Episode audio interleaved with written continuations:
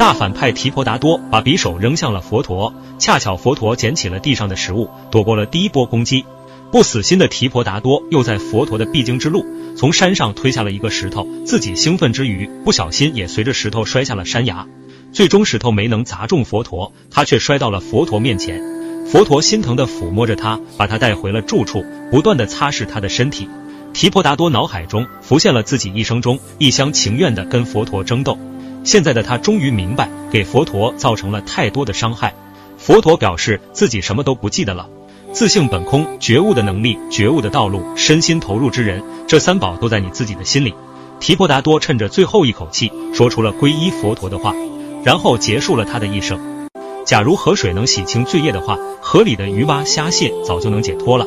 能洗清你罪业的方法，只有你自己获得觉悟。